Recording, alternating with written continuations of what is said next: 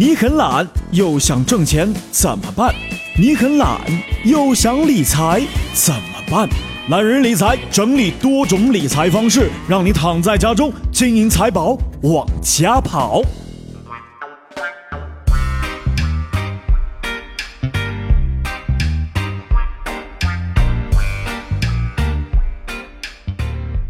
嗨，各位好，我是一楠，欢迎收听懒人理财。我们的节目都会在理财方面给你一些或多或少的帮助或者是建议。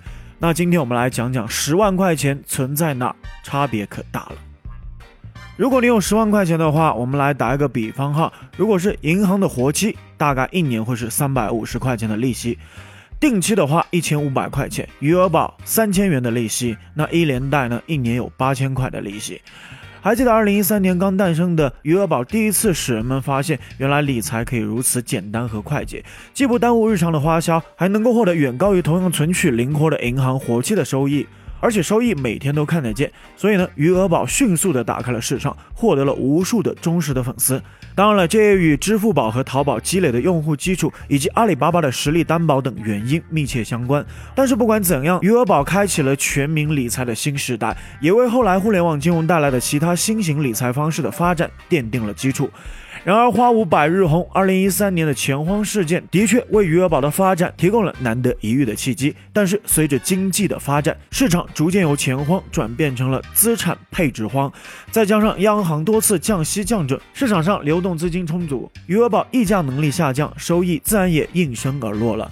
不断涌现出的新型互联网理财方式，也在一定程度上分流了余额宝的用户量，余额宝规模缩水，人气也不断的下降。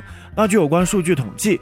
截至二零一五年十月底，全国 P2P 理财平台历史累计成交量达到了一万零九百八十三点四九亿元，首次突破万亿元大关，跻身万亿俱乐部。那二零一五年十月，P2P 的理财行业整体成交量达到了一千一百九十六点四九亿，环比九月上涨了百分之三点八七，是去年同期的四点四六倍。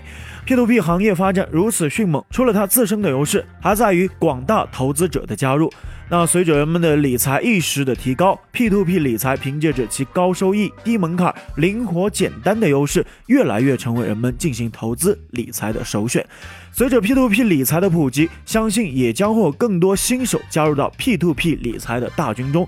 虽然 P2P 行业越来越规范，但是还是存在不少的问题平台，所以投资者在进行 P2P 理财时，还需要多加谨慎，选择靠谱安全的平台进行理财投资。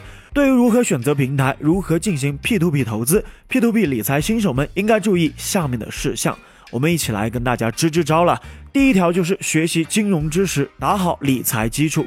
究竟投资哪一个平台才最靠谱？对于金融小白来说，多多关注金融行业的知识，学习理财的技巧是必须要做的事情。如果对投资理财 P2P 不了解，可以通过各种渠道来深入了解其背景信息，或者是浏览行业的网站，还可以加入以理财知识为主题的讨论群，同时也可以来关注我们的懒人理财平台。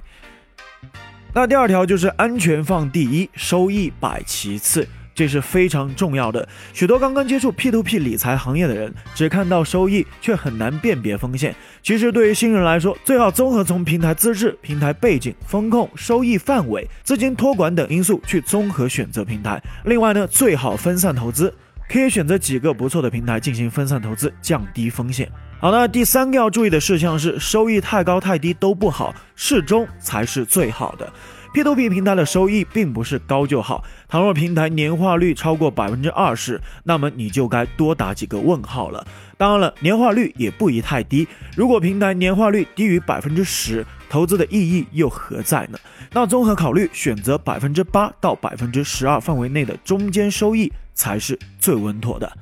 好了，来看第四个注意事项吧。实地考察，看清楚真面目。对于投资新人而言，可以找几个同城又有 P2P 考察经验的伙伴到公司进行实地考察。这样的话，可以深入了解平台运营团队的精神风貌、管理团队的专业水平以及平台的实力等等。那最后还是要提醒大家，投资是有一定的风险的，所以呢，在选择的时候，希望大家谨慎。